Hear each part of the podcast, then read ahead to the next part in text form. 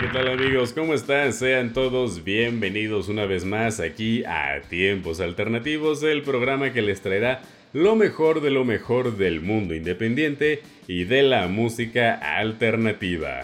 Mi nombre es Iván Cuevas y en el programa de hoy vamos a estar revisando la trayectoria musical de una leyenda del mundo de las excentricidades, pero sobre todo del mundo de la música. Y es que hoy vamos a estar hablando de Sir Elton Hercules John, quien a sus 75 años pues ha labrado una carrera musical bastante próspera, alguien que ha logrado posicionarse como el único artista que ha mantenido al menos una canción dentro del Billboard Hot 100 durante 30 años. Así que una canción siempre se ha mantenido durante 30 años en el número uno de popularidad. O sea, bueno, al menos dentro de las 100 más populares. Así que eso no es poca cosa. Con más de 300 millones de copias vendidas en todo el mundo. Este es de esos artistas que pues pocas veces logramos ver en toda la historia de la música.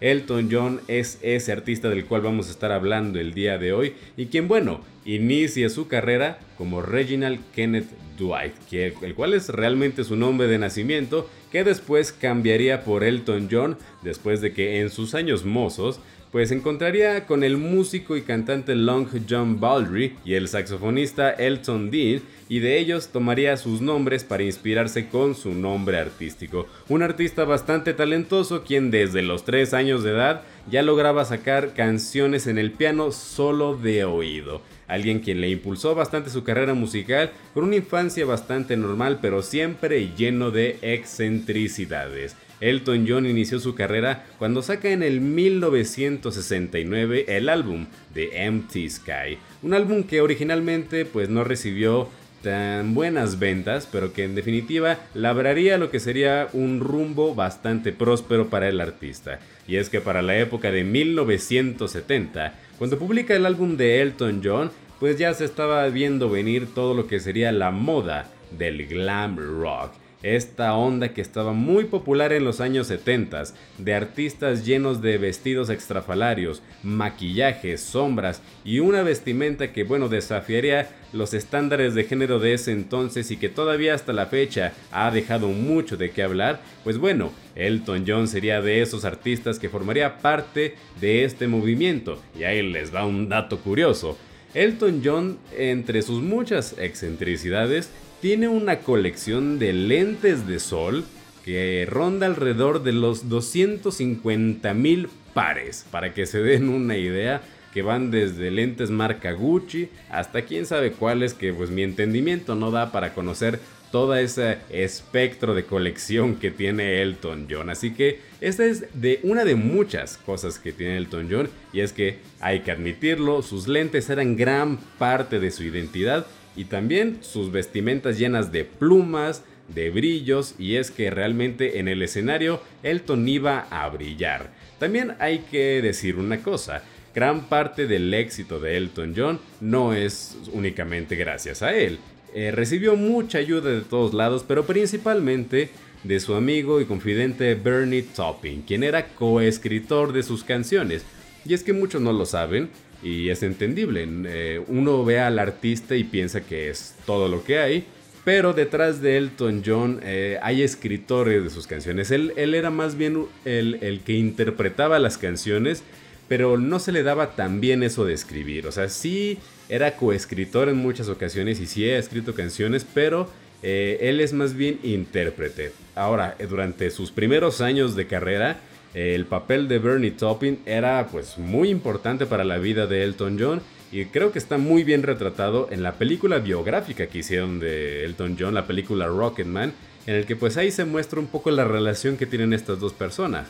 También otro dato curioso que pues es importante a la hora de ver el éxito que tuvo Elton John en sus primeros años es el de Ghost Dodgeon, este productor que estuvo a cargo de sus primeros álbumes y que también él fue productor del álbum de Space Oddity de David Bowie, un productor que durante esta época de los 70s, pues vaya que lanzó a dos artistas del género del glam rock, así que pues durante los 70s realmente hubo mucho que, de qué hablar sobre Elton John y David Bowie. Y bueno, pues hablando de este de este tema de los años 70, pues en esta época pues vimos mucho el crecimiento de Elton John y es que en 1973 pues vemos el álbum de Goodbye Yellow Brick Road, este álbum que para muchos críticos es el momento cumbre de la carrera de Elton John, aquel en el que vimos eh, escuchamos éxitos tales como Benny and the Jets, Goodbye Yellow Brick Road y Saturday Night is Alright for Fighting.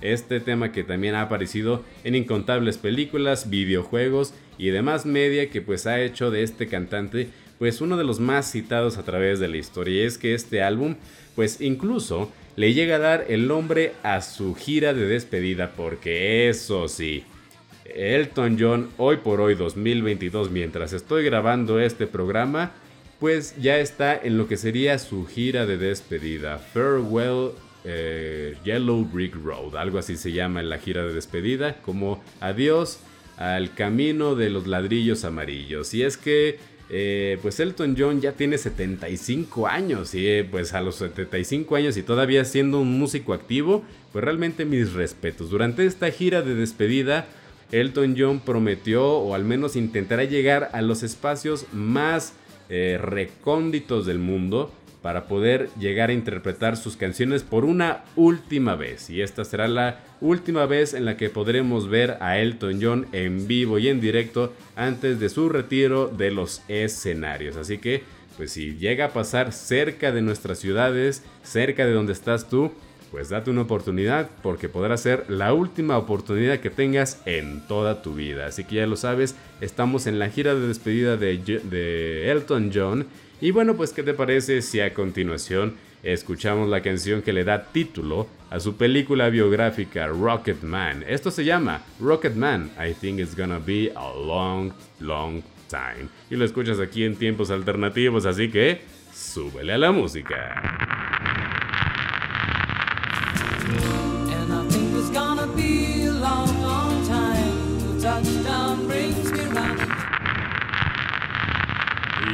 Ya estamos de regreso aquí en tiempos alternativos para seguir hablando de los temas que más te gustan. Y estábamos revisando pues los momentos más importantes de la carrera de Elton John. Y es que siempre ha sido de esos artistas pues eh, transgresores de la historia. O sea, él llegó a la industria de la música a romper todo tipo de moldes. Y es que para empezar, miren, eh, una de las anécdotas que a mí me parecen más destacables de su carrera es en 1979, cuando todavía continuaba con esta ola de éxitos de, pues, de los 70s y del glam rock. Pues recordemos que en esta época todavía existía la Guerra Fría. Eh, la Unión Soviética no se hablaba pues con todo el bloque capitalista que estaba pues entre ellos el Reino Unido y Estados Unidos. Y fíjense que en esta época Elton John fue el primer artista que perteneció a una nación capitalista como Reino Unido, en tocar en la Unión Soviética. Acompañado del percusionista Ray Cooper, en 1979, él llegó a tocar en la Unión Soviética. Y cuando se le entrevistó el por qué hizo esto o cómo fue que logró tocar en la Unión Soviética, él simplemente dijo, yo creo que simplemente me atreví a preguntar lo que nadie había preguntado. Algo pues muy característico, muy pues excéntrico de su parte y que logró hacer un hecho histórico, ¿no? También eh, pues ya para la época de los 80 también hay que recordar que estaba pues eh, muy en boga el tema pues de, de, las enfermedades de transmisión sexual, la homosexualidad y que hoy en día pues ya es conocido de todos que Elton John pues es un artista homosexual. Eh, en ese entonces pues no era, no era de conocimiento público, era más bien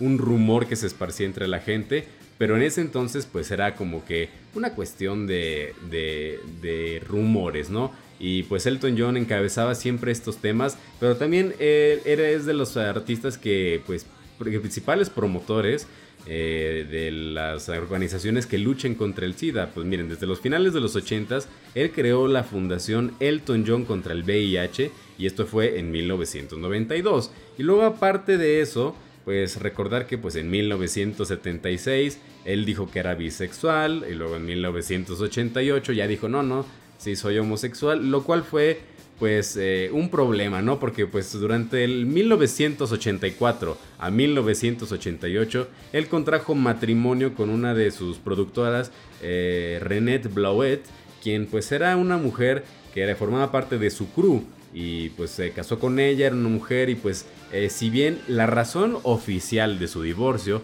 fue porque Elton John estaba ya para también los finales de los 80 bien metido en las drogas, este, al final también parte de, la razón pues es porque realmente pues Elton John no le gustan las mujeres, ¿no? Entonces eh, también es importante destacar esta parte de su vida en la que estuvo bien metido en las drogas y que después de unos años para allá los noventas logra salir y pues logra salir pues bien librado después de una etapa pues bastante oscura en su carrera, un divorcio, este metido en las drogas, metido en controversias y pues ya para finales de los 70 pasa algo que pues en parte es trágico, porque cuando fallece la princesa Diana, la princesa Diana de Gales, pues la princesa Diana era muy amiga de Elton John y pues para él eh, pues esa pérdida significó mucho dolor, mucha pérdida para él y él fue el artista que tocó en el funeral de la princesa Diana, tocó una versión de su canción Candle in the Wind en 1997. Esta canción es una versión reescrita de, sus canciones anteriores. Y pues esta canción fue una de las canciones más vendidas eh, en la historia, con más de 33 millones de copias vendidas. Y cuando se le pregunta de esta canción, dice que no es una canción que él quiera volver a interpretar, porque fue hecha pues desde el dolor, ¿no? Porque él la hizo en un funeral, un funeral de su amiga, y que si bien pues representa algo pues eh, muy de corazón para él.